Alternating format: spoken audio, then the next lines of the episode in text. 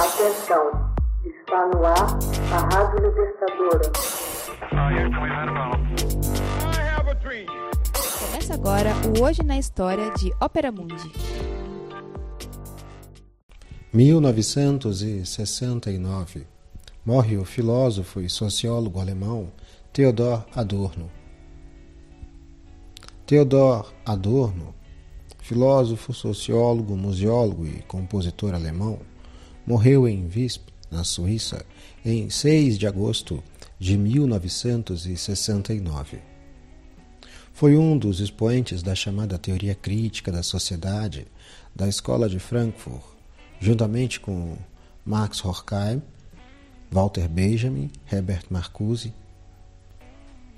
Filho de um comerciante judeu-alemão e de uma cantora corso-genovesa, nasceu em 11 de setembro de 1903. Em 1924, graduou-se em filosofia pela Universidade de Frankfurt. E em 1931, se doutorou com o trabalho A Construção do Estético. Com a ascensão do nazismo, foi obrigado a emigrar primeiro a Paris, depois a Oxford e finalmente a Nova York. Regressou à Europa quando terminou a guerra e, em 1950, retomou suas aulas de filosofia e sociologia no Instituto de Pesquisa Social de Frankfurt.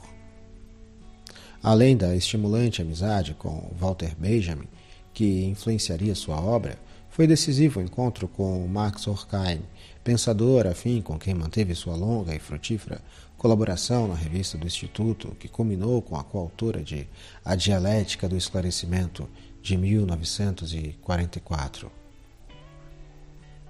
Quanto ao seu interesse pela musicologia, teve grande importância sua relação com a vanguarda musical vimense. As considerações sociológico-musicais que desenvolveu em Filosofia da Nova Música, de 1949, e mesmo na pesquisa sobre Wagner, de 52, e Dissonâncias, a música de um mundo administrativo, de 1956, constituem parte substancial de sua obra teórica. Valorizando a dissonância ante o ouvido convencional, Adorno se propõe observar o potencial utópico que se introduz, uma vez que a música também expressa as contradições da sociedade, levando à crise do estatuto do existente e convertendo-se assim num protesto contra a falta de liberdade e uma tendência de um futuro distinto.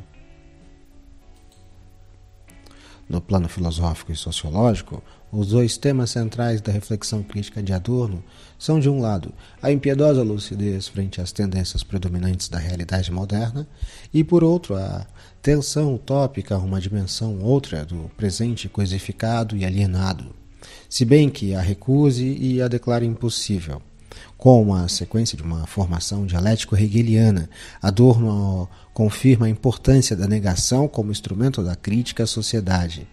Em Dialética do Esclarecimento, que oferece uma radiografia da moderna sociedade de massas, em especial da estadunidense do pós-guerra, já se desenha o horizonte do homem contemporâneo envelhecido pela indústria cultural, com as suas falazes liberdades e pelo mito da racionalidade científica que se entrelaça com o domínio e cuja função libertadora resulta sufocada cada vez mais por um totalitarismo mais ou menos explícito.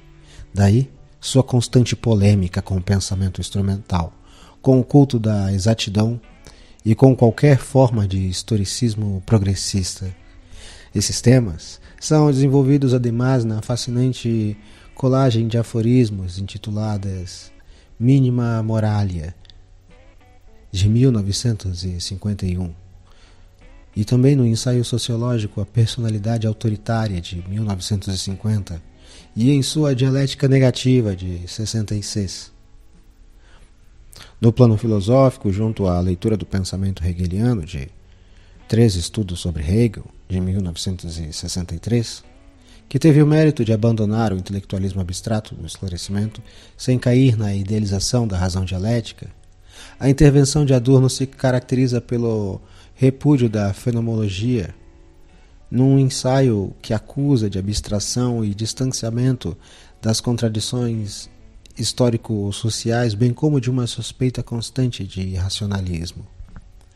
A função dialético-negativa, inspirada a princípio pelo rechaço do que é em nome do que ainda não é, apoia também a crítica adoniana da cultura e suas intervenções na literatura, recolhidas em prismas. Crítica Cultural e Social, de 1955, e nos quatro volumes de Notas da Literatura, que foram escritos de 1958 a 1974.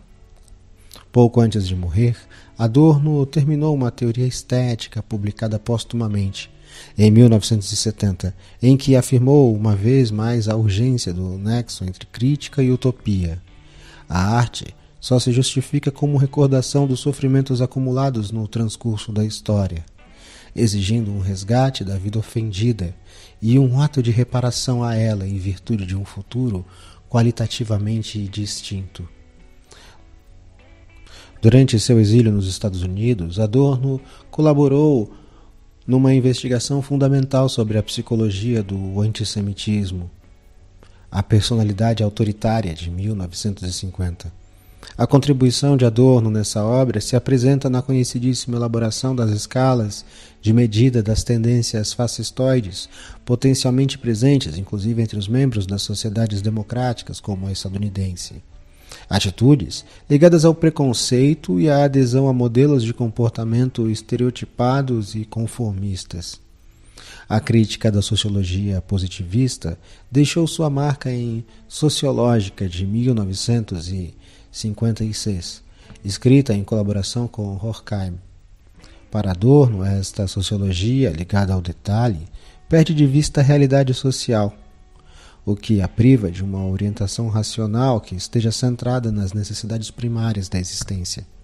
Em seus escritos sociológicos de 1972, Adorno insiste na importância de aplicar o método dialético ao conhecimento da sociedade contemporânea, como o único capaz de escapar da imagem petrificada que esta oferece de si mesmo. Outra obra de interesse sociológico é Sociologia da Música, de 1962, cabendo citar também Impruptus.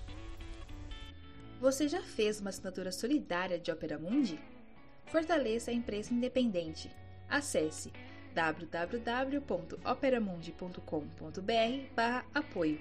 São muitas opções. Você também pode fazer um Pix usando a chave apoie.operamundi.com.br. Obrigada!